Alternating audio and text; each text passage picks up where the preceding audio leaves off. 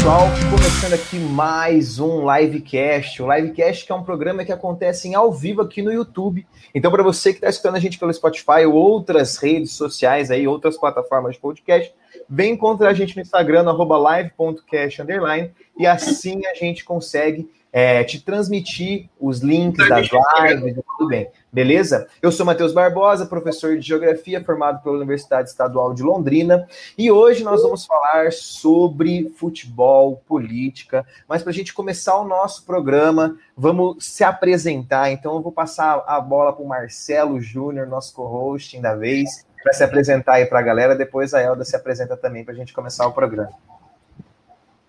Boa noite a todos, gente. Eu sou o Júnior, ou Marcelo, vocês podem ficar à vontade, como vocês quiserem me chamar.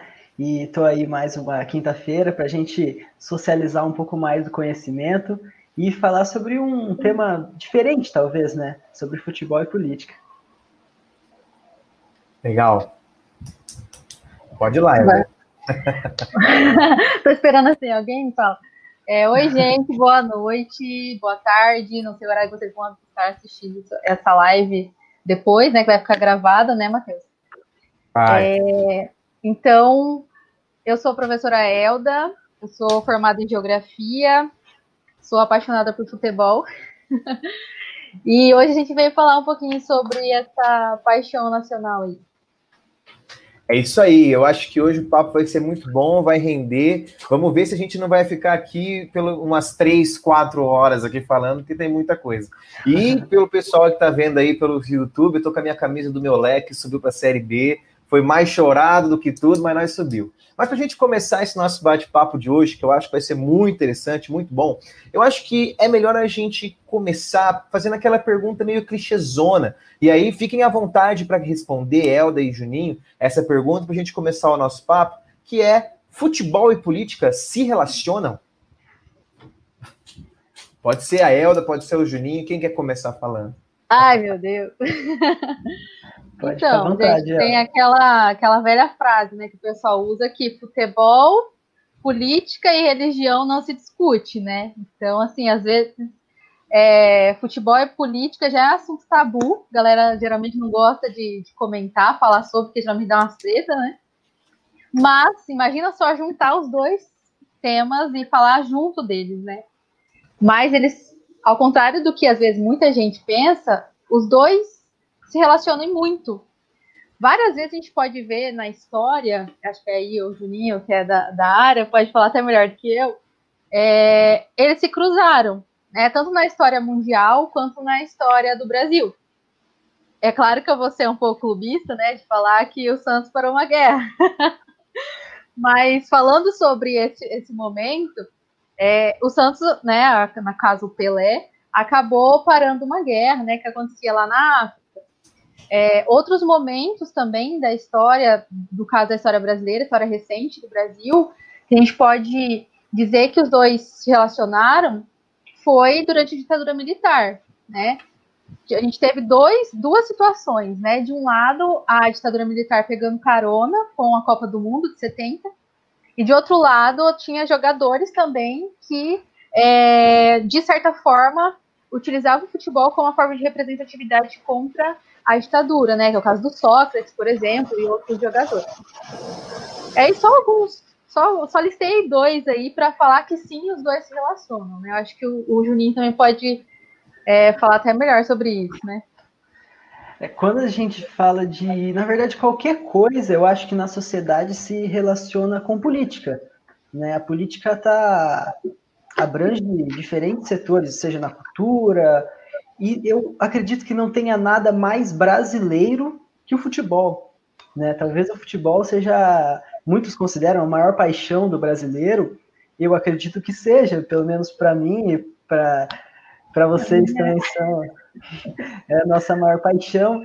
E o futebol mexe muito com as nossas emoções, e isso pode ser uma forma de dominação, até de certa forma, por quem está no poder, né? A gente vê o esporte como um todo, mas o futebol principalmente, né? Principalmente no Brasil, porque o Brasil é um país apaixonado pelo futebol. E a gente vê então Hitler até utilizando do futebol e do esporte para se autopromover, para criar esse ufanismo né, na, na Alemanha nazista. A gente vê no Brasil desde o governo Vargas, né, Getúlio Vargas fazia seus comícios lá em São Januário, é, no Pacaembu também, e ele já utilizava do futebol para criar esse orgulho de ser brasileiro. E a ditadura, eu acho que foi o auge desse ufanismo e desse aproveitamento do futebol para tentar, de certa forma, manipular a sociedade.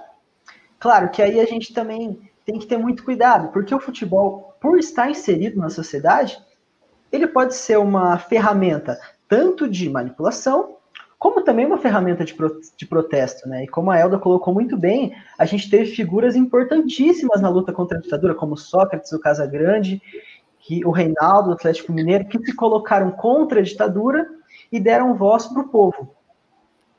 É, eu vejo que assim o, o, futebol ele tem uma característica de ser uma representação desse, desse nacionalismo que a gente necessitava. Se prender em alguma coisa que, que traria essa, essa vangloriar a nação, né?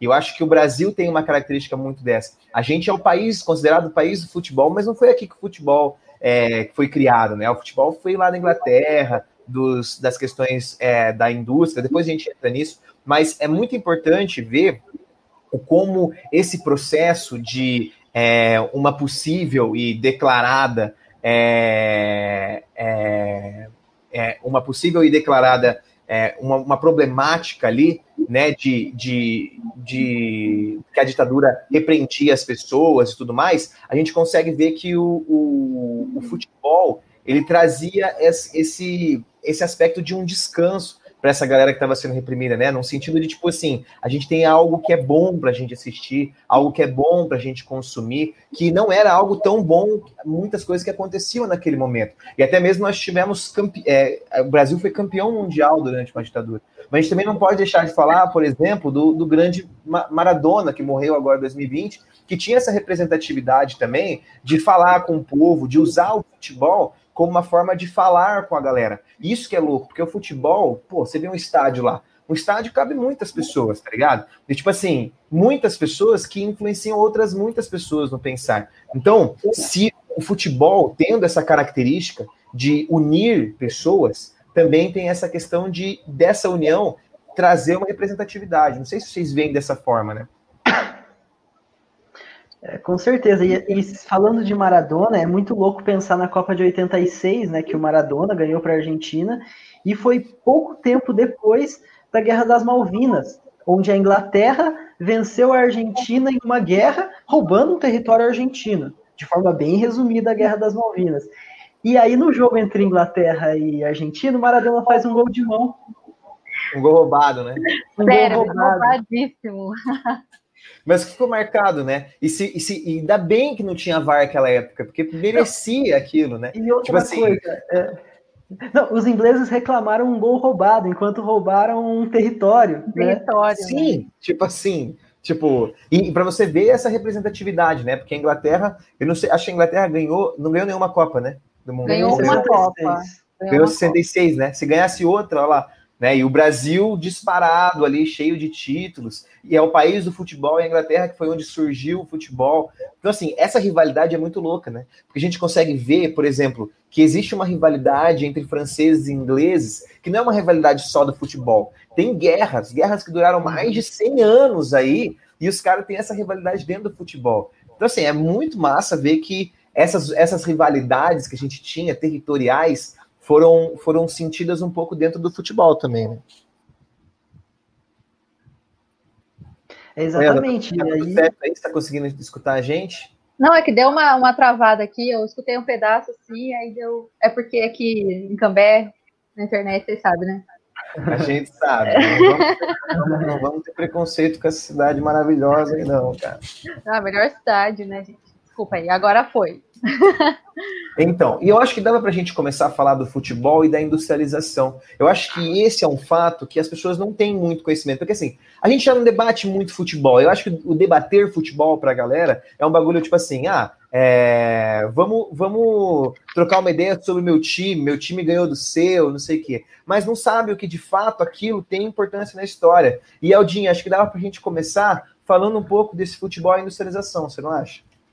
Ah, eu acho sensacional, né? A própria criação do futebol tem como base a industrialização, né? Então a gente tem lá o futebol, ele é soccer, né?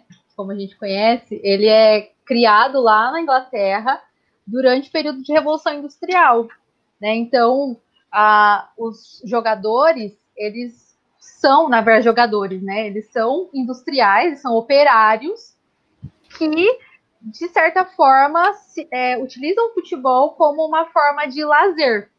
Né? Então, eles trabalhavam horas e horas é, do dia, a gente sabe que trabalhava, sei lá, 16 horas, 18 horas por dia praticamente. E o futebol era como assim, uma organização, uma forma de lazer entre os, os operários. Né? Então, o pontapé inicial do, do futebol é a partir daí. Né? E a partir daí a gente pode ver que vários times no mundo foram criados é, relacionados com a industrialização, com algum tipo de indústria ou em, em locais próximos às indústrias que levam o nome, né, inclusive aí é, de indústrias.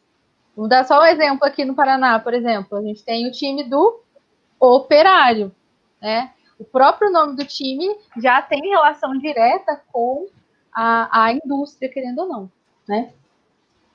É, e a gente tem muito essa questão de que é, houve um momento em que o trabalho ele estava sendo é, muito exagerado, muito super explorado nas, na primeira revolução industrial.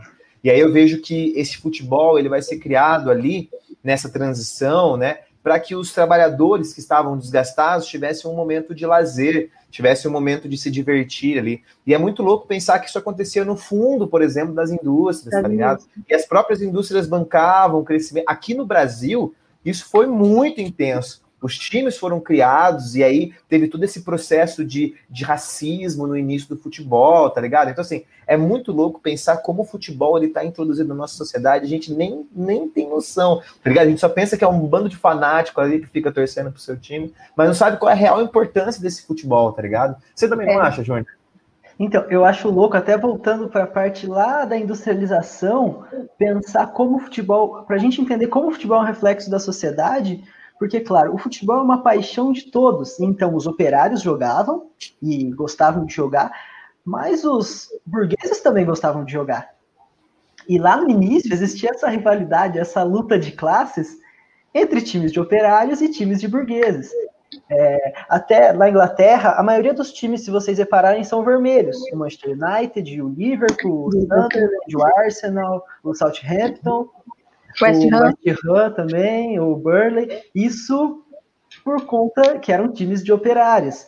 E no início do futebol, era proibida a profissionalização. Então, enquanto os burgueses que não trabalhavam ficavam treinando o dia inteiro, os operários tinham que trabalhar 12, 14 horas por dia e no horário livre jogar. Então, a gente vê o reflexo da sociedade já aí, né? Vê o reflexo é. dessa, dessa luta de classes. E a gente pode perceber também que, que questão de localização, né? Ah, esses primeiros times que surgiram são os times das cidades industriais da Inglaterra, né? A gente pega o Manchester, por exemplo, né? o Manchester United, o Liverpool, são times que nasceram ali diretamente na fonte da, da indústria, né? É, e, e pensar que, tipo assim, esses, esse, esse foi um momento onde vai surgir é, um, algo que a galera também que não joga, por exemplo, vai ter esse, esse consumo, né? E entender que daí o futebol, que era um lazer, se transforma de fato em um consumo agora, né? É algo que a gente consome, é algo que faz com que as pessoas consumam. Talvez isso foi algo percebido pela indústria cultural. A indústria cultural vem e se apropria de futebol de uma forma muito gigantesca. Então, assim, se a gente for relacionar futebol e indústria, a gente não pode deixar de falar da indústria cultural. A gente não pode deixar de falar como a, a, a indústria se mobilizou para o futebol para trazer esse entendimento de que o futebol é uma, um, um, esporte que atinge uma massa e que essa massa vai consumir o futebol e também vai consumir um produto que está sendo falado ali dentro do futebol, né? Uhum. É, ele vai além das linhas, das quatro linhas né, do campo, né? Porque Agora, com a indústria cultural, você pode é, você está realmente comercializando futebol. É uma mercadoria. E não é só o futebol, o fato de das pessoas saírem da sua casa, ir até o estádio, assistir ao jogo. Mas agora, eles estão fazendo o quê? Estão consumindo camisa, estão consumindo é, boné, é, enfim, todos os acessórios ali do seu time. Então, isso, de certa forma, é um artefato utilizado da indústria cultural né, para lucrar né, em cima do, do, do esporte. É o que a indústria visa, né? O lucro, sempre, né? Claro. E como as camisas estão caras hoje em dia, né? Hoje em dia, para você comprar uma camisa é 300 reais. Hoje em dia, para você ir num estádio, o ingresso custa mais de 100 reais. Nessas arenas de Copa do Mundo, é às vezes mais de 200 reais, dependendo é, do local onde você vai sentar. Uhum. Então, o futebol está tá perdendo aos poucos, parece, a sua essência, né? Está deixando de ser do povo e está passando por uma elitização. Isso acontece desde a da Copa de 2014, com essas arenas super modernas, que buscam até uma forma de higienizar, né? São arenas extremamente limpas, modernas, que querem é, padronizar quem frequenta essas arenas, e eu vejo isso de forma muito triste, sabe? Essa elitização do futebol. Porque o futebol é povo, o futebol é uma. Tem que ser um, tem que ser do povo, não pode ser de empresários ou de uma elite. O futebol tem que ser da, da base. Da massa, da massa, é, né? O futebol é, ele começa assim, pelo povo, né? E aí agora ele é, ele é comprado por uma burguesia que vai se apropriar disso. E aí, tipo, esses dias eu tava até. Desculpa te interromper, Alda, já se fala. Não, mas é que só que eu lembrei um, um, fato que, tipo assim, esse dia eu tava assistindo, acho que era um jogo da Libertadores, e ele só tava passando na, em canal que é pago, né? E aí, tipo assim, eu tava conversando com a Isa, né? Ela falou assim nossa, mas não está passando em TV aberta? Eu falei, não, porque eu, as redes de, de telecomunicação compraram os jogos. E isso também afeta, a galera não consome é. isso, tá ligado? É, então, assim, o futebol, ele é aquela coisa, né, assim, pelo menos o brasileiro, e assim, nos últimos anos não tem sido muito assim, é, todo brasileiro, brasileira, no, no, no domingo era o programa da, das pessoas, né, você sabia que à tarde você ia assistir ao jogo, né, do seu time e tudo mais. Durante a semana, toda quarta-feira, dia do futebol, tem a Libertadores e tal. E aí, de repente, você tem né, essa, essas questões. Antes passava até na TV aberta, passava até Champions League, né? Agora nem Champions League não, não passa mais na, na TV aberta. Mas essa coisa, né? Tá perdendo esse calor, né? Querendo ou não, o, o, o futebol, ele passava, né? Não que ele não passe mais, mas passa bem menos. Essa ideia do, do calor humano, né? A questão da torcida, os apaixonados mesmo por futebol, e querendo não, isso é da massa, né? A, a, burguesia não tá não tão ligada a isso, né? Essa paixão, essa vibração toda, né? Para muita gente, a vida dele é o clube, tá ligado? Tipo assim, uhum. o cara uhum. trampa o dia inteiro, a, a, mulher trampa o dia inteiro, e a fita é que eu quero chegar em casa e assistir um joguinho do meu time. Eu quero ter a possibilidade de ter uma grana para conseguir ir no estádio. Uhum. Que era um bagulho que era super acessível, tá ligado? E uhum. que hoje não é tanto isso. A gente vê, por exemplo, no, no, no Maracanã, que, pô, o Maracanã era. Eu, eu, eu, vi reportagens que no Maracanã tinha galera que pagava um real para entrar no jogo, tá ligado? Era o bagulho tudo aberto, a galera ficava em pé, ficava lá, geral, lá é, então, tipo assim, isso era, isso era futebol, tá ligado? Futebol é um bagulho do povo. E eu acho que quando o povo deixa de consumir essa, essa questão, a gente começa a ver o povo consumindo outras coisas, entendendo de outras coisas, como é o caso da própria política, como é o caso da própria notícia da sociedade e tal. E aí a gente percebe como essa falta de consumo do futebol traz uma, uma observação. Será que o futebol antigamente e até hoje é um objeto de alienação? Tá ligado? Será que o futebol pode ser um objeto de alienação? Eu não sei o que vocês pensam, mas eu acho que o futebol ele é total, né? E a gente for trazer traços da história, a gente vê como o futebol alienou uma galera, tá ligado? Que não deixa, tipo assim, deixa de ver o que realmente está acontecendo para consumir o seu futebol. E não porque quer, mas é porque é um bagulho que a única salvação do cara ali assistir é, é o futebol. É. Eu acho que assim, tem os dois lados, né? Por um lado, e a gente vai falar isso até mais para frente, né?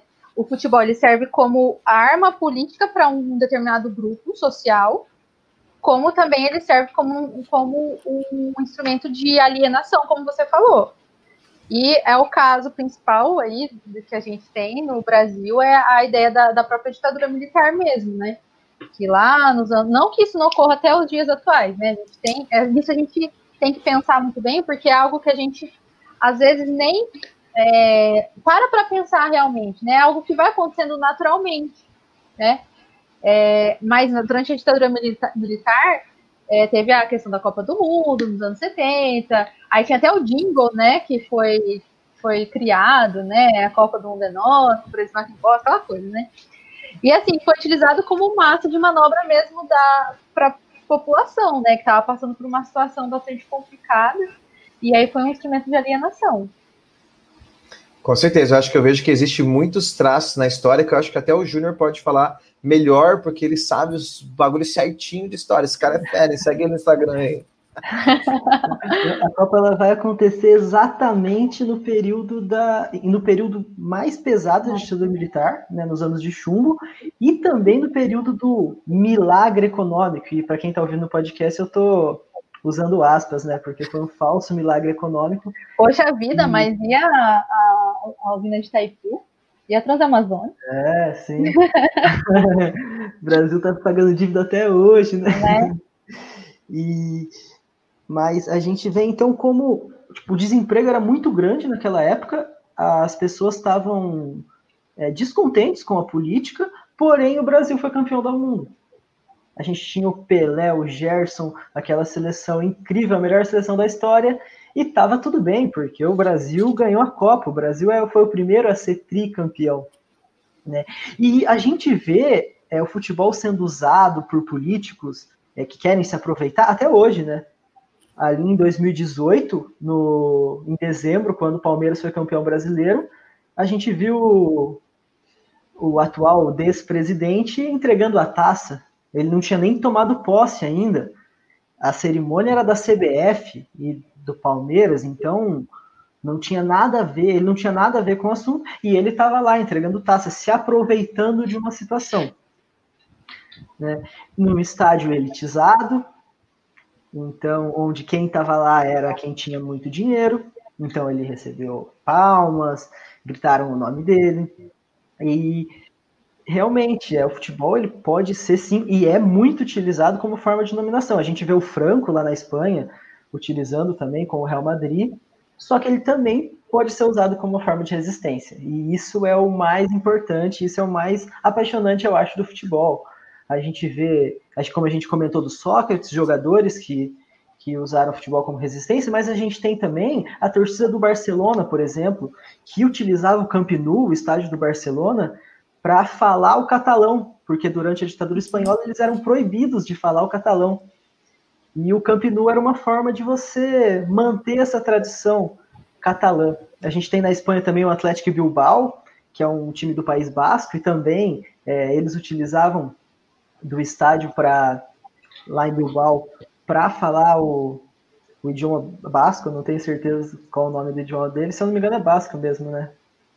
Eu acho que é, não tem certeza. Na verdade tem um nome, que é um nome, é um nome estrondoso. É, né? é porque assim, é algo que é muito mais parecido, a língua deles é muito parecido, mais parecida com o russo, por exemplo, do que com, com o espanhol, né? Com, com o castelhano, uhum. por exemplo. Inclusive, acho que o Atlético Bilbao, até uns tempos atrás, eles não aceitavam ninguém, nenhum jogador é, espanhol, né? Uhum. É, eles não aceitam apenas, ainda. ainda não aceitam. Não.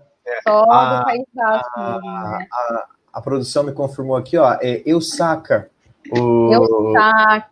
Idioma. Nossa, gente. Do... Que é a pronúncia, Barbosa? Eu não sei, acho que é Eusaca. Eusaca.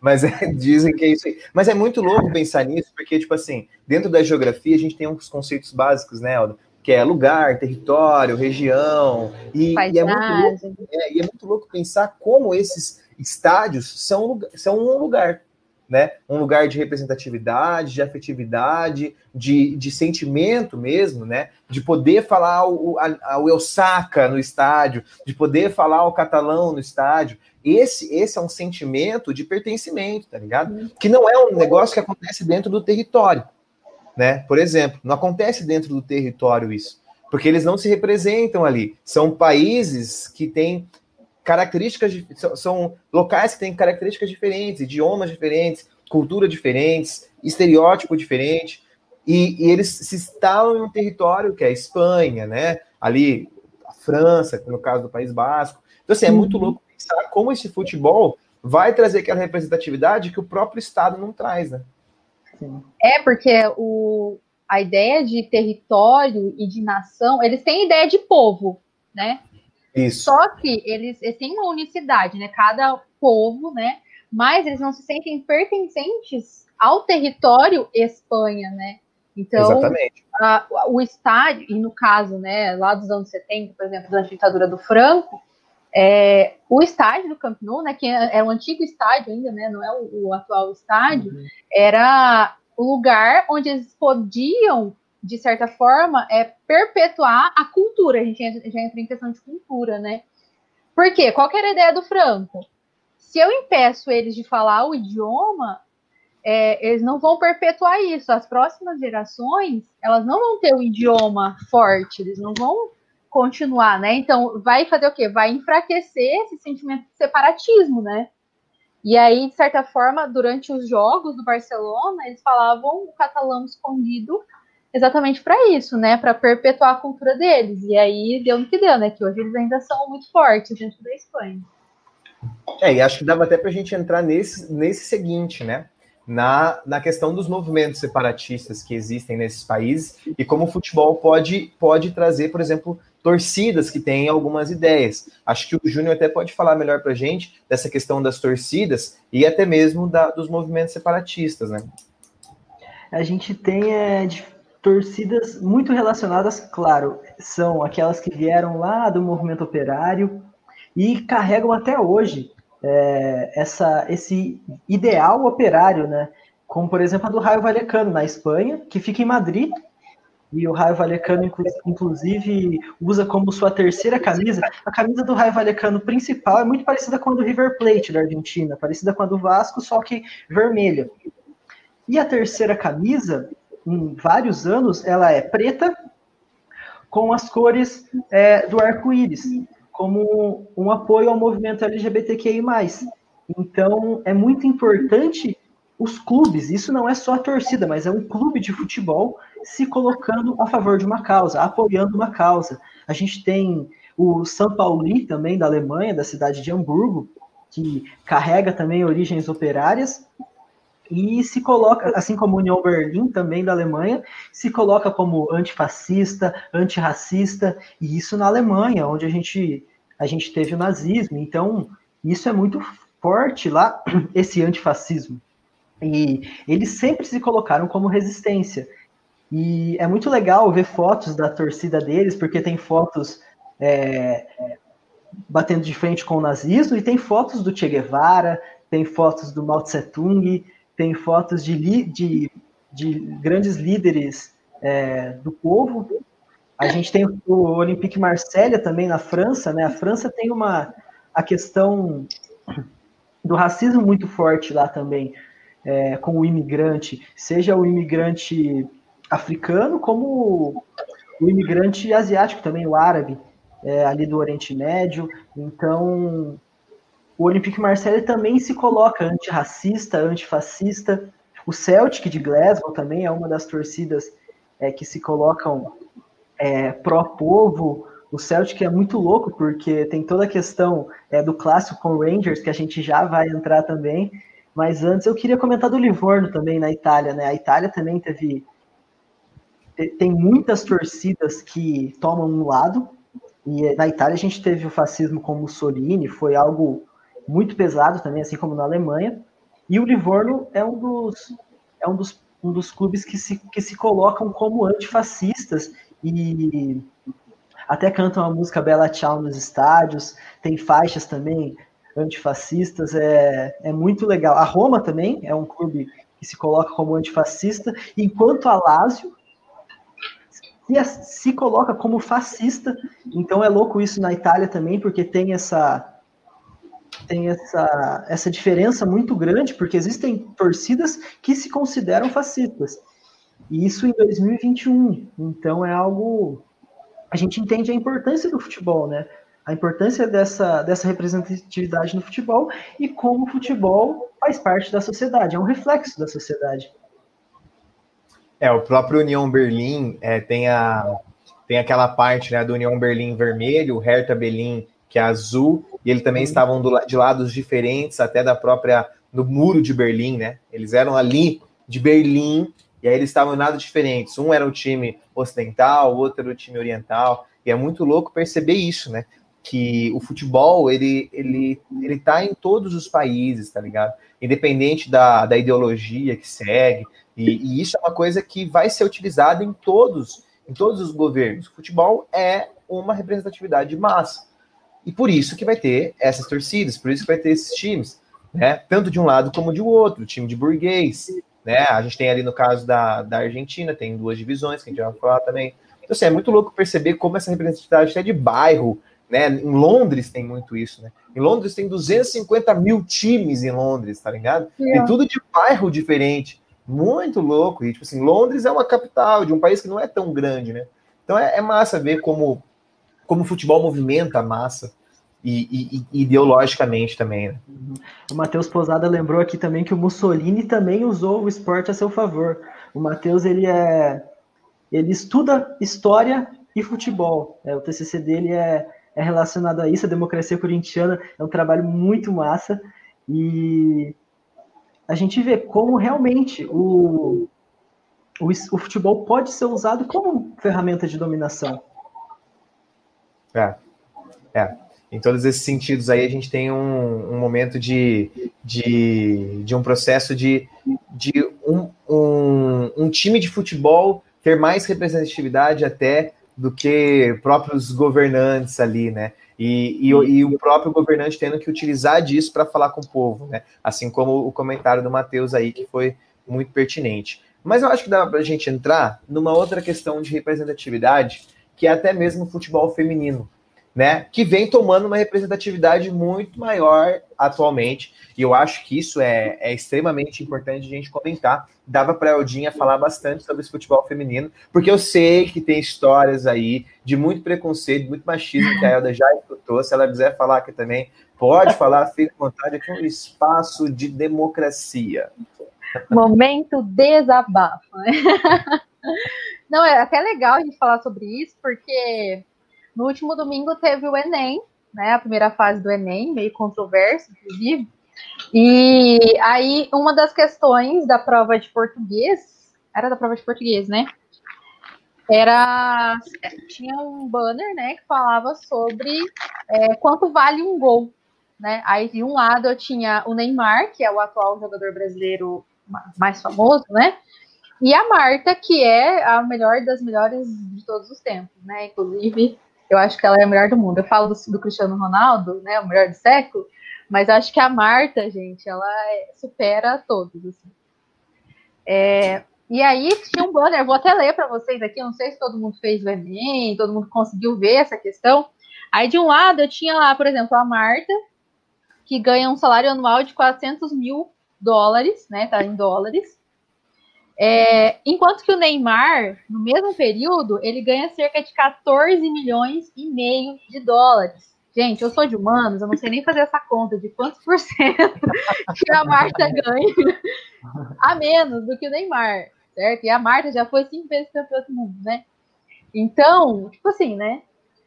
É, por gol, né? Quantos gols a Marta já fez pela seleção? 103 gols ela já fez pela seleção brasileira. Enquanto que o Neymar fez 50. E quanto que vale um gol, então, da Marta em relação ao do Neymar? Né? Mar... Um gol da Marta equivale a 3 mil dólares e 900. Enquanto que um gol do Neymar vale 290 mil dólares. Tipo assim, gente, não é uma desigualdade, né? Chega a ser ridículo, né? A diferença entre o atual melhor jogador do Brasil e a atual melhor jogadora do Brasil e do mundo inteiro, né? É, e isso, de certa forma, só é uma representação do que é o futebol feminino no mundo hoje, e no caso brasileiro mais ainda. Existe uma desigualdade muito grande entre o futebol feminino e o futebol masculino, certo? É, no Brasil, por exemplo, vou falar muito do caso brasileiro, mas no Brasil era proibido as mulheres jogarem futebol até os anos 79. Inclusive, lá em 1940, durante o período do Estado Novo, uh, foi colocado um decreto de lei que proibia, olha só, era, era exatamente essa frase, proíbe a prática de esportes incompatíveis com a natureza feminina. Isso não era só o futebol, né? Qualquer outro tipo de esporte que não seja de natureza feminina. Inclu incluía boxe, é, outros, outros esportes também. É, isso, então, mostra essa desigualdade já desde o período. Isso era institucionalizado. É só lá em 1979 que esse decreto de lei ele vai cair por terra e o esporte, né, o futebol feminino, passa a ser legalizado. E vai ser a partir de 1983 que começam a surgir os primeiros times femininos. Né? A gente começa a ter uma liga feminina. E aí, em 1988, a gente tem a primeira convocação de uma seleção feminina no Brasil. E a nível mundial, é em 1991 que a gente tem a primeira Copa do Mundo. E aí o Brasil participou dessa primeira Copa do Mundo, acho que foi realizada na China, se eu não me engano. É, e o Brasil acho que ficou em nono lugar. Né? Mas eu fiz esse retrospecto aí para a gente ver a diferença, né? Porque o futebol no Brasil, o futebol masculino, é praticado desde o início do século, né? Final do século XIX, início do século XX. Né? Tem clubes aí centenários no Brasil. E as mulheres só foram ter essa visibilidade já no final do século XX. Né? Inclusive, uma coisa engraçada é que no Brasil o futebol ele é um esporte relativamente masculino, né? Tradicionalmente masculino. Em outros países, como por exemplo nos Estados Unidos, o futebol, que é o que a gente pratica, né, o soccer, ele é futebol de menina, né? Lá no, nos Estados Unidos, os meninos praticam é, o futebol americano e o beisebol e o basquete, e o futebol né, o soccer é praticado por mulheres, né? Então nas escolas, né, as meninas jogam é, futebol. Então, assim, o que a gente vê hoje das mulheres ganhando pouco, não tendo essa representatividade no esporte, no futebol, é algo que foi sendo perpetuado muitas vezes, não só pela sociedade, mas inclusive pelo Estado, né? Então, se a gente vê esses dados, como os dados da marca em relação ao do Neymar, é exatamente fruto desse processo histórico. É, teve um comentário aí, teve um comentário é, do Leonardo Cordeiro, acho que dava para colocar esse comentário aí na, na nossa tela, que ele falou que, se eu não me engano, é, a França feminina ou dos Estados Unidos queriam igualdade salarial, mas o pedido foi negado. E teve até um fato relacionado a isso que o Donald Trump falou que para que a jogadora que, que, incentivou isso, acho que foi dos Estados Unidos mesmo, ela é, disse que, é, e aí ele falou, ah, se você ganhar uma, a Copa, aí você fala comigo. E eles foram lá e ganharam a Copa, né? E aí ela não, e ela não falou com ele. Tipo assim, mostrando, tipo assim, como, como é, é, estrutu, é estrutural mesmo, né? Tá. Esse machismo que, que reflete até no futebol. Tá ligado? O futebol tem esse reflexo. Muito, muito é. interessante esse, esse, comentário aí. Aliás, pessoal, vai comentando aí o que vocês quiserem, vai deixando aí que a gente vai falando com vocês. Mas então, continue o papo. E é, realmente a gente vê uma, um reflexo da sociedade, né? Porque é a sociedade querendo dizer à mulher onde ela deve ou não estar. Exatamente. Não, é que assim, desculpa. Não pode falar, mas é que, tipo assim, subiu um sangue aqui agora. É que assim, eu sou meio fora da curva, né? Então, tipo assim, tudo que as pessoas falam para mim que eu não posso fazer, eu vou lá e quero fazer, né? Eu ia ser essa jogadora que ia lá e já esfregar um negócio na cara do Trump, sabe? Porque, assim, a pessoa fala para mim que eu não posso gostar de futebol porque é futebol. E, assim, eu fui criada dentro de uma sociedade, né? Dentro de uma, de uma cultura, né? De uma tradição familiar até, onde a mulher, ela não pode gostar dessas coisas. Então, quantas vezes, né? Eu sempre gostei de futebol. Meu pai não teve filhos homens, né? Só meninas. E aí, é, eu gostava muito de assistir futebol com meu pai. E muitas vezes eu ouvia até mesmo da minha própria mãe falando assim: nossa, a Elda é pior do que menino, sabe? Tipo assim, ah, isso aí é coisa de menino. É, tipo, as outras mulheres fazendo outras coisas, né? E eu assistia futebol. Ou, no caso agora, eu, eu luto, faço outras coisas. Tipo assim, isso é coisa de homem, né? Isso é imposto pela sociedade. Quantas vezes, assim, tipo, esse papo mesmo que eu tô tendo com vocês, né? A gente falando sobre futebol.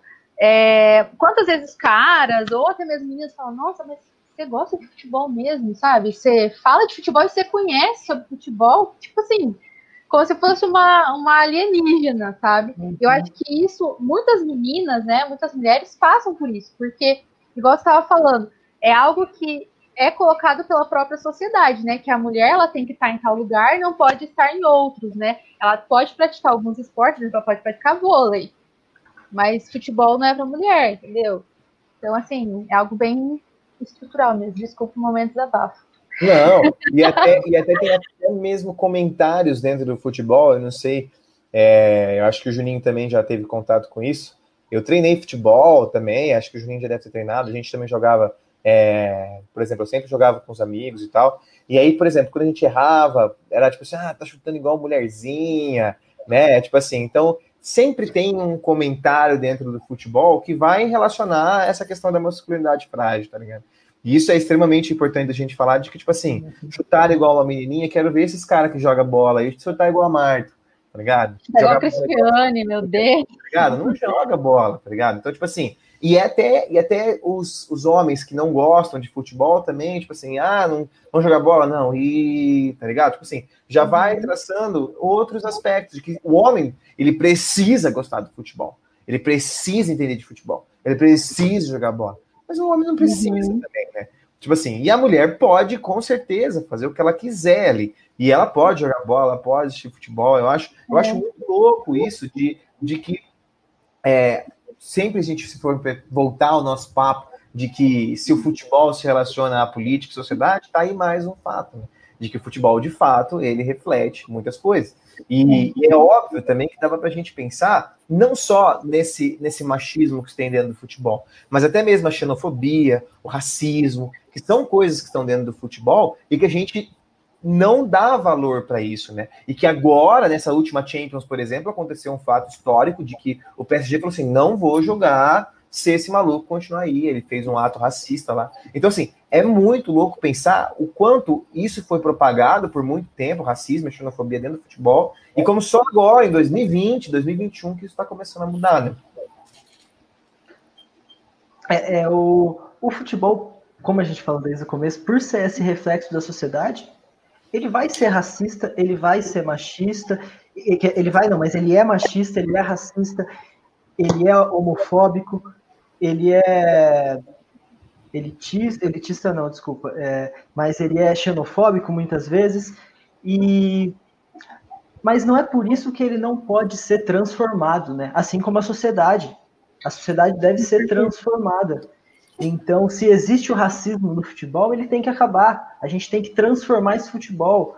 Se existe o machismo no futebol, ele, esse machismo tem que acabar a gente tem que lutar por uma igualdade de gênero também no futebol, assim como na sociedade, pelo fim da homofobia também no futebol, assim como, como na sociedade.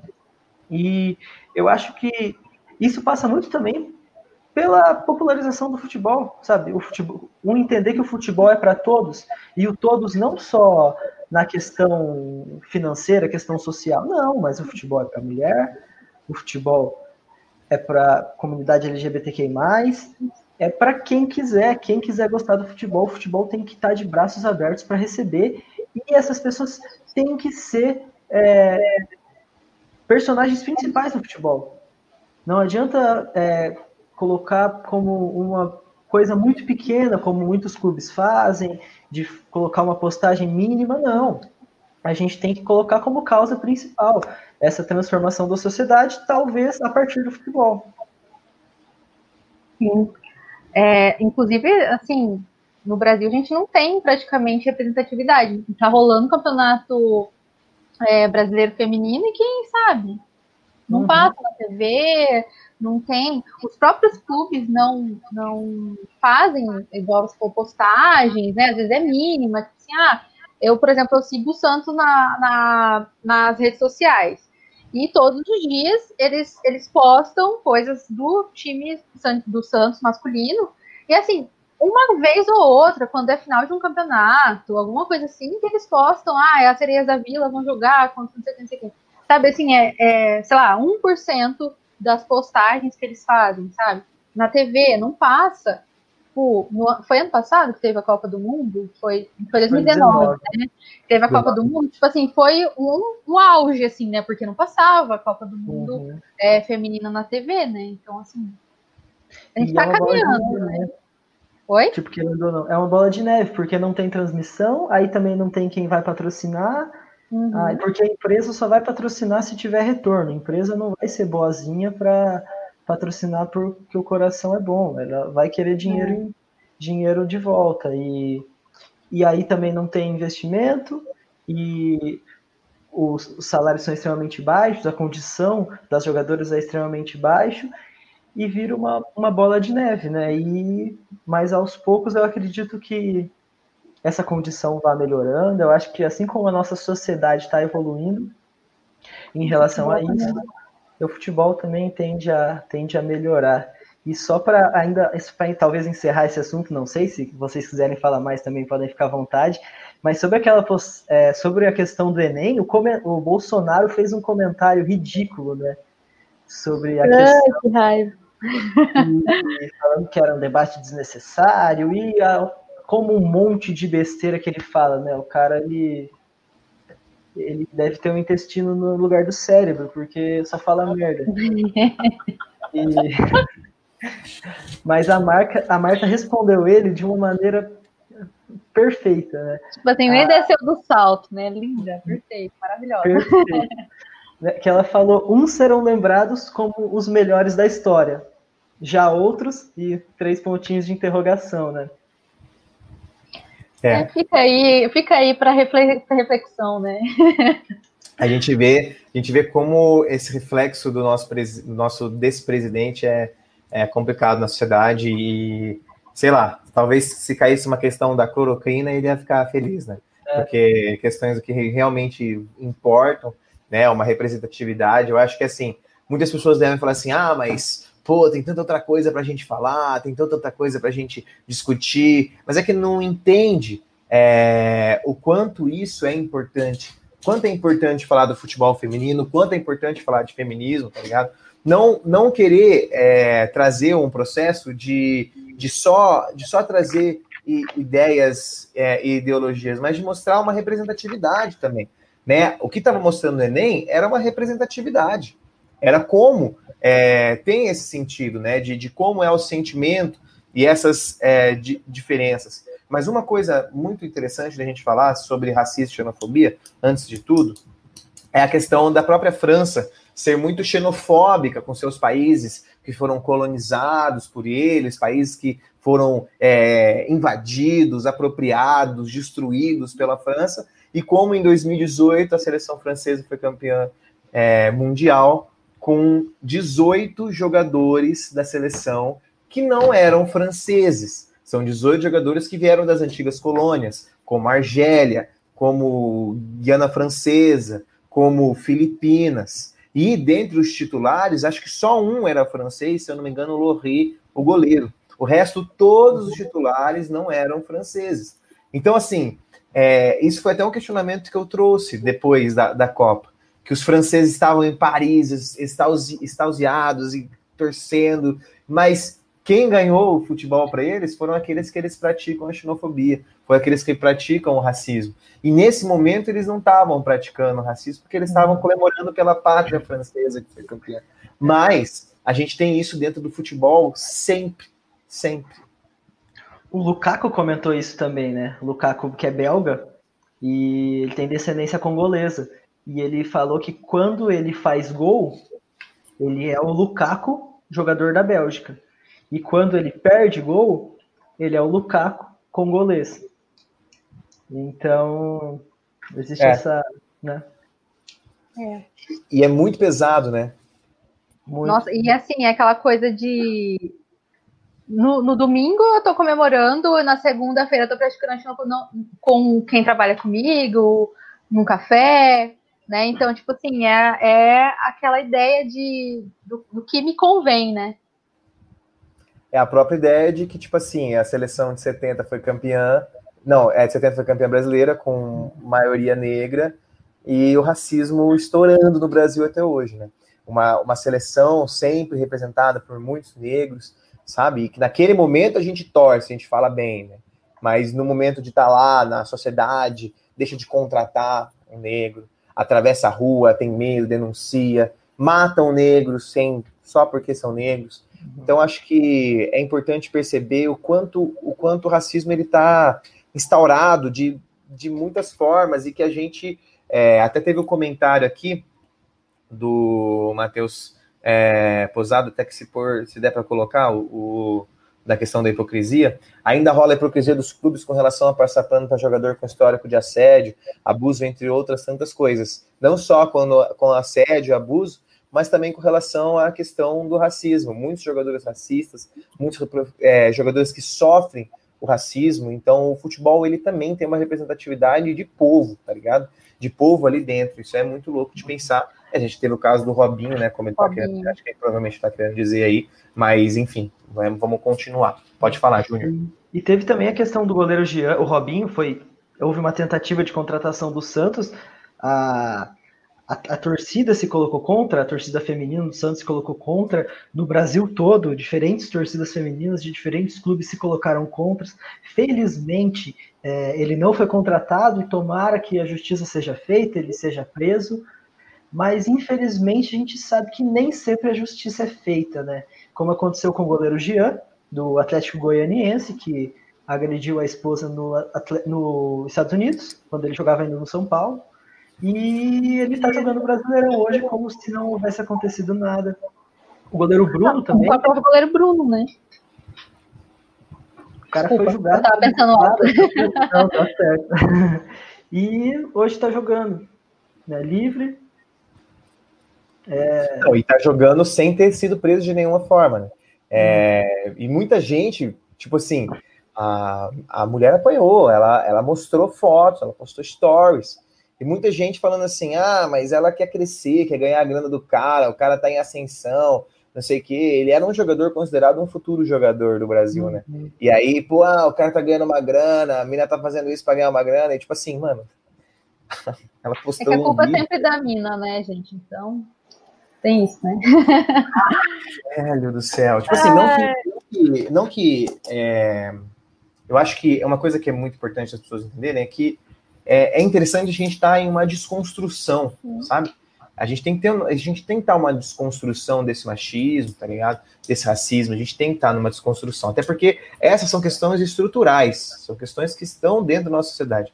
Ninguém aqui que está falando aqui é perfeito, tá ligado? Ninguém aqui é, é 100% perfeito, mas a gente tem que estar numa desconstrução. E eu acho que isso faz falta na sociedade. A gente sempre pensa da mesma forma como está a estrutura. Mas a gente não pensa em, tipo assim, pô, não, meu pensamento é esse, mas deixa eu tentar me desconstruir, deixa eu tentar ver por outro lado do que as outras pessoas propõem. A gente não, não tá aqui para falar quem é perfeito ou não, a gente está aqui para falar que a sociedade pode ser melhor através da, desconstru da desconstrução. E acho que o futebol tem isso. O Santos não contratar o Robinho é legal, mas é óbvio que o Santos não contratou o Robinho, não porque o Santos falou assim: né? ah, Robinho, você assediou, então falou, maluco, você é um bosta, você precisa sair daqui. Não, o Santos não acertou com o Robinho porque ia perder patrocínio. Uhum. É a pressão, e aí, o né? passa por cima de todos os valores, sempre, tá ligado? Então, assim, não vamos passar pano pro Santos também porque não contratou o Robinho. O Santos não devia nem ter cogitado contratar o Robinho. Sim. Essa é a fita se cogitou e falou: não, a gente oh, não concordamos com isso. Não concordam em perder a grana que vocês vão, iam perder. É isso, tá ligado? Tipo assim, desculpa, eu sei que você é. Não, gente, mas, mas, mas isso, mas isso é, é, real. É real. Até mesmo, por exemplo, quando a gente estava ali na, na ditadura militar, eu acho que é outra, outra fita que a gente tem que entrar. A ditadura militar, o Brasil campeão do mundo, e o que, que o maior jogador do mundo, da história, falou sobre isso depois que ele foi campeão? Nada um cara negro, negro, né? negro. que estava na frente de uma seleção que tinha a maior parte de negros, representava o povo na ditadura. Que que Já era o maior jogador da história na época. Beleza que ele é o rei, mas ele é o rei do futebol, mas, é, mas esse, esse impacto. Ele podia tem, usar ele, isso, né? A favor, é. obrigação. Sim, é. usar do papo dele para falar assim, galera, ganhamos a Copa, mas olha essa merda que tá acontecendo com o Brasil. Tá uhum. Tá ligado? Diferente do que o Maradona fez, né? Exato. E aí, quando eu falo assim, ah, que o maior da história foi o Maradona, os caras falam assim, ai, mano, pelo amor de Deus, o Pelé jogou muito na bola, Mas em representatividade do povo, tá ligado? Não é que, tipo assim, eu tô aqui para falar que, que um é melhor que o outro no futebol. Tô falando de representatividade, dessa representação que o futebol tem. E o Maradona foi o melhor da história, ponto. É. Talvez o Pelé tenha sido melhor, né? Na, no, dentro das quatro no linhas, futebol, foi o melhor, ganhou três Copas. Isso. Mas maior. Mas um babaca, né? Também que ele não assumiu a própria filha, né? Sim. Depois de muitos anos e ele não aceitou ainda. A, a, a mulher morreu, né? A filha dele faleceu Sim. alguns anos atrás, sem ele ter assumido. Sabe, assim, como pessoa, talvez, ele não tenha sido o melhor do mundo, né? Sim. É, e eu acho, isso não é eu tipo... acho muito. Não pode falar, Barbosa. Você falar? Não, já falei. Essa era a minha fala, era essa. É, Momento revolto.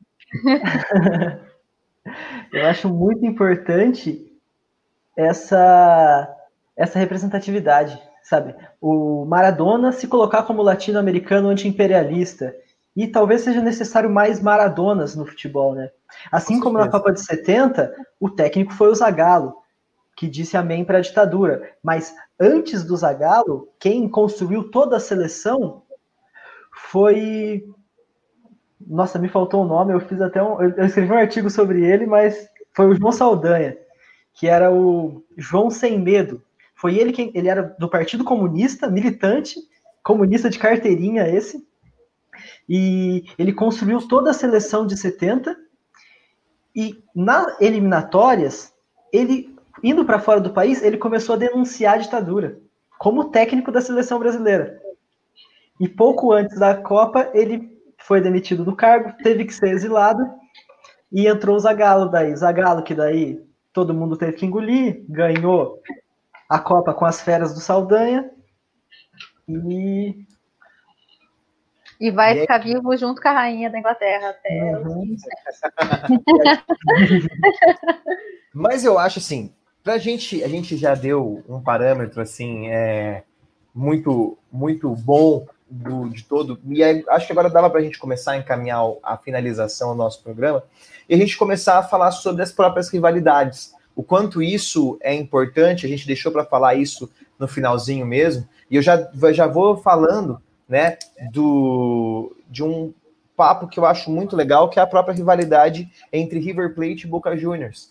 Né? Eu tive o prazer de ir para a Argentina, aliás, para quem está escutando a gente, para quem está vendo também, vão para a Argentina, não é um destino muito caro, é, para pessoas que são de classe média alta, né, que tem uma condição melhor de vida, que tem privilégios aí, não é um lugar muito, muito caro, e que é um lugar que tem muitas representatividades latinas, muita representatividade do povo, e o Boca e o River têm uma rivalidade muito grande, a pessoa, tem muita gente que fala assim, por exemplo, na final, né, do, do ano passado, na, do ano retrasado, que foi Boca e River na final da Libertadores, os caras falam assim, nossa, eu não consigo entender por que, que esses caras jogam pedra um no ônibus do outro, por que, que eles ficam se atacando. É porque você não entende mesmo o que, que tem ali, né? É muito louco. Tem até uma história muito engraçada, deixa eu só falar essa história, que eu, eu queria falar essa história. Que quando eu saí do, do aeroporto, eu peguei um Uber e levantou, eh, levou 50 minutos do Uber até o hotel, do, do aeroporto até o hotel. E aí eu fui conversando, e meu espanhol, vocês estão ligados, né? Meu espanhol é aquele espanhol. Aula espanhol. Fino. E aí eu tava conversando com o cara, e aí a ideia que a gente tava trocando, eu fiz uma piada em espanhol para ele. Eu falei assim: é, La Libertadores não é mais Libertadores, é sim colonizadores, porque foi para a Espanha, afinal. E ele rachou o bico. Se eu falei certo ou não, eu não sei. Eu sei que o Alfredo Raul, que eu nunca esqueço o nome dele, ele adorou a piada, riu um monte, ou ele riu da minha cara de brasileiro bobo, né, velho? Provavelmente acho que a segunda opção, né? Mas dava pra gente entrar nessa questão da rivalidade, que eu acho que é essencial da gente falar nessa live, não tem como não falar, né? É, essa rivalidade que é conhecida como o Boca, que é do bairro de La Boca, né, que é um bairro periférico, um bairro é, que aqui no Brasil seria conhecido como uma favela, enquanto o River Plate é o time dos milionários. Então só aí já fica muito claro por onde começa a rivalidade, né? A rivalidade vai além do campo, a rivalidade é, é uma guerra entre as classes, é, é muito mais que só ali o futebol em si, né? Exato.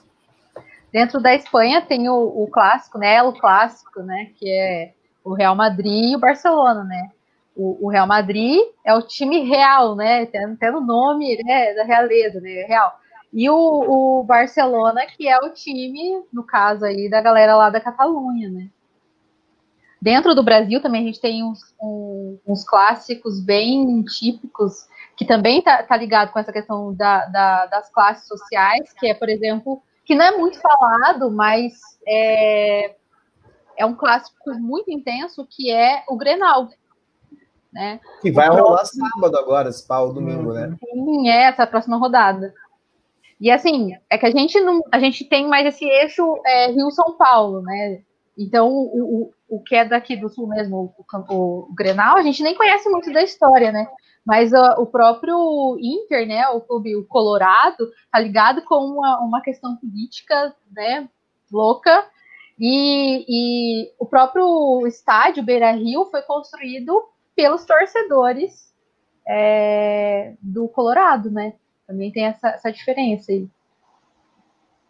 Lá, lá, no Rio é assim também, porque é, é louco porque hoje é, todos os times meio que se tornaram meio que do povo, né? Mas no Rio, o Flamengo, lá na sua fundação, no início do século XX, era um time da elite enquanto o Vasco era o, time do povo. O São Januário uhum. foi construído pelos trabalhadores. Inclusive, o Vasco foi o primeiro clube do Brasil a aceitar um jogador negro. Né? E teve toda a questão dos camisas negras. E o Flamengo quis impedir o Vasco de entrar no Campeonato Carioca. Eu não vou lembrar o ano certinho, porque o Vasco tinha um jogador negro. E no caso deveria ser proibido. Então é, é, é uma coisa bem, bem pesada, né? Bem... Mas a gente não pode passar pano também pro Curitiba, né? que os caras tinham que os coxa branca lá, que, que história é essa aí, hein? Então, mas, mas essa é uma questão da, da década de, de 50. Sem ser clubista, hein, Marcelo? Sem ser clubista, eu não passei pano pro clubista, Não, não vou ser clubista, eu vou contar a verdade. É, porque, primeiro, que a gente vive no Paraná, um estado que a gente viu na última eleição, Londrina é 80% bolsonarista, né?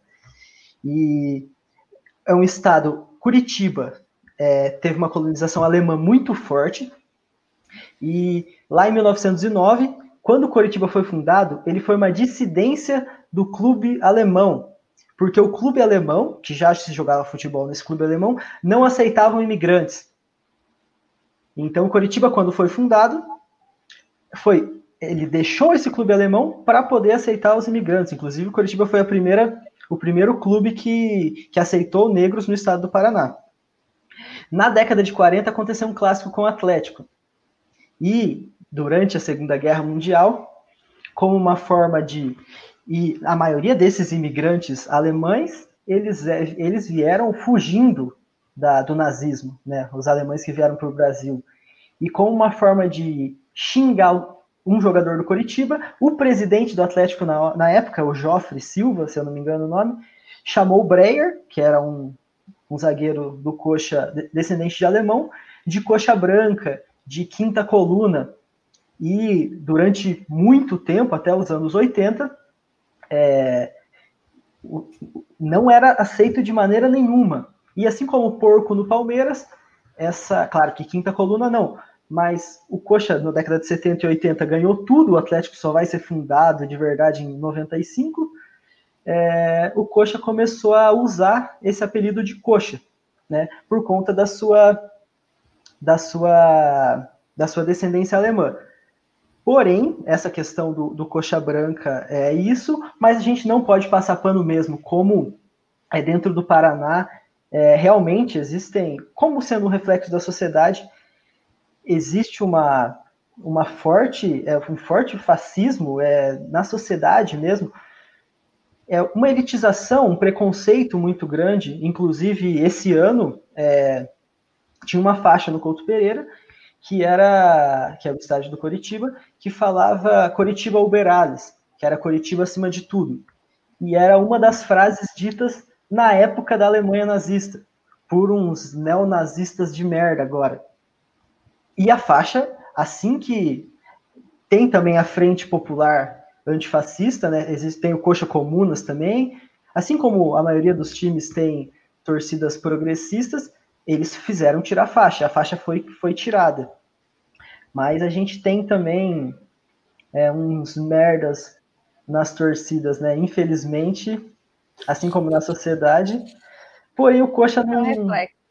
É um reflexo. Porém, o Coxa não colocou uma faixa para o Sérgio Moro, né? Como né? rival. Colocou uma faixa Sérgio Moro, herói paranaense. Se a gente for pensar, o Atlético Paranaense é o clube elitista, né, da, da cidade. Se a gente for pensar o Alto da Glória e a gente for pensar a Arena da Baixada, né? Lugares assim dentro da, da própria cidade. É, os né, três eles. Os três ficam muito perto, os três estádios lá. O da a Vila Capanema, do Paraná, uhum. e a Baixada e o Alto da Glória, os três ficam no centro. Então, só que o, o Couto Pereira é de 1935, então é uma outra época também. Mas o Atlético é o, é o clube elitista. É, a atual, a atual diretoria, né, que até mudou o símbolo, né, uhum. e tal, também é, é, reflexo disso, né. Uma das rivalidades que a gente não pode deixar de falar também é do Fenerbahçe do Galatasaray na Turquia, né?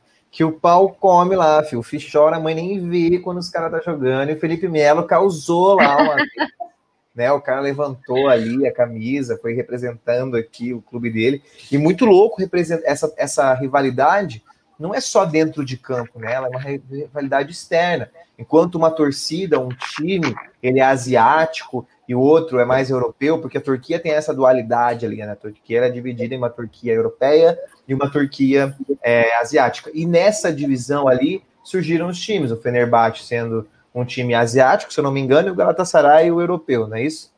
Isso. É, e, é louco pensar que ela fica em Istambul, né? A antiga Constantinopla. Então a gente é. tem um clube cristão, outro clube árabe. E é, é uma rivalidade intensa em, em todos os sentidos possíveis, né? E no futebol pega fogo. Mas se vocês procurarem vídeos de basquete, vôlei, é muito louco no ginásio os caras é, sinalizador, bandeira. É que é um pedaço da, da, da própria história dos turcos, né? Exato. E, e, aí a gente pensa na atualidade, a gente tem uma Turquia é, muito dividida. A gente tem várias questões. Né? A Turquia ela tem um problema que ela está no meio de três continentes praticamente, né? Então né? ela é porta de entrada do, de africanos, de asiáticos, de europeus. É, e aí tem a, a, a, União Europeia barrando, por exemplo, a entrada da Turquia no, no, dentro do bloco, né? Eles falam que é porque a Turquia persegue os curdos, né? Isso também é um problema dentro da Turquia. Mas a gente sabe também que tem essa coisa, né, dos dois continentes, né? A, a Turquia não é totalmente europeia, né? Por que ela vai entrar dentro da, é, entra até no né? quesito da xenofobia, né, Elda? Que daí, tipo assim, a própria União Europeia é, um dos motivos do Brexit mesmo, do Reino Unido ter saído da, da União Europeia, é por essa, esse acesso que é, os refugiados estavam tendo para algum para com alguns países da União Europeia e a Turquia não é diferente, né? Ela não entra na União Europeia porque ela é uma porta de entrada, um acesso muito até muito fácil para a Europa, da África e da Ásia, que são da onde vêm as maiores partes dos refugiados. Então, como que eu vou aceitar né? Um país que tem essa porta de entrada aí, né? Não tem como, os caras estão xenofóbicos, toda essa questão. Então, acho que assim, é muito louco a gente pensar como essas histórias que estão dentro do, do, do, futebol, elas remetem a outros, outros quesitos, né? Mas como a gente curte ter um tempinho meio legal aí, dá até para a gente fazer uma outra live, um outro momento falando de outros esportes também, como o Juninho já deu a ideia. Nem fala muito, não, Juninho, a gente perde conteúdo para outra live. Então fica aí. Mas para a gente finalizar a nossa live de hoje, nosso programa de hoje, que para mim foi muito bom, a gente trocou uma ideia muito legal, acho que a galera deve ter curtido bastante, né? Eu gostaria que a Elda deixasse uma última fala aí sobre o futebol, né? Do que, do que ela pensa que o futebol pode ser é, para a população aí, só para a gente finalizar com chave de ouro o nosso programa de hoje. Gente, eu nem vi o tempo passar, né? Toda vez que começa a falar de futebol, o negócio, sabe, assim, vai. Quantas é. e quantas vezes a gente na mesa, os professores ali começam a falar de futebol e aí dava é. hora da minha aula e aí dava raiva, né? Mas basicamente assim, gente, eu acho que o futebol ele é o espelho, né? Ele é o espelho da sociedade. O que a sociedade, é, em que passo que a sociedade está, a gente vai ter esse reflexo dentro do futebol. Como é o caso da xenofobia, do racismo, é, da, das questões de igualdade de gênero, né? Então, assim, eu acho que o futebol, além de ser o espelho da sociedade, ele vai ser também essa representatividade. Eu sou, claro, né, levantadora da, da, da bandeira da, do futebol feminino, né? Eu acho que o futebol tem que ser mais é, democratizado através do gênero, né? Ah, o futebol é, é, é esporte de menino? É sim, mas também é das meninas. As meninas, assim como os meninos, podem jogar futebol tão bem quanto. Né? A gente pode falar de futebol tão bem quanto, né? A gente pode entender, não só no futebol, né, mas no esporte de maneira geral, mas no caso do, do, do futebol, que é a paixão dos brasileiros, e por que não das brasileiras, né? É isso. Exatamente, eu acho que não tem como a gente terminar de uma forma tão representativa como a Elda disse aí. Bom, eu gostaria de agradecer a Elda pelo papo de hoje, foi muito legal. Eu que agradeço. Queria agradecer o Juninho também por estar com a gente aí mais uma vez, Juninho que vai estar presente aí em várias lives aí. Queria agradecer ao pessoal que assistiu a gente ao vivo. Muito obrigado pela participação de vocês. Os comentários foram muito pertinentes. E já se inscreve no canal, se você está vendo aí. E vai lá no nosso Instagram também, que a gente tem mais informações que a gente vai dar depois dessa live de hoje. Vai ter um post super legal lá no Instagram amanhã. Então já vai lá conferir que vai ser super interessante. Pra Santos não... campeão da Libertadores. Para quem não conseguiu ver a live completa, a gente vai ter ela salva no YouTube e vai ter os nossos cortes também que estão acontecendo. Então no YouTube tem os nossos cortes, no Instagram também. Gostaria de agradecer, muito obrigado mais uma vez. E a gente se encontra numa próxima live aí que a gente vai falar sobre literatura latino-americana, vai ser super da hora. E a gente se encontra na próxima live. Já segue a gente no Instagram, live.cash, para você não perder os cronogramas e os posts. Certo? Muito obrigado pela atenção de vocês. A gente se encontra na próxima live. Valeu, falou, muito obrigado. Tchau, obrigado. Tchau, gente.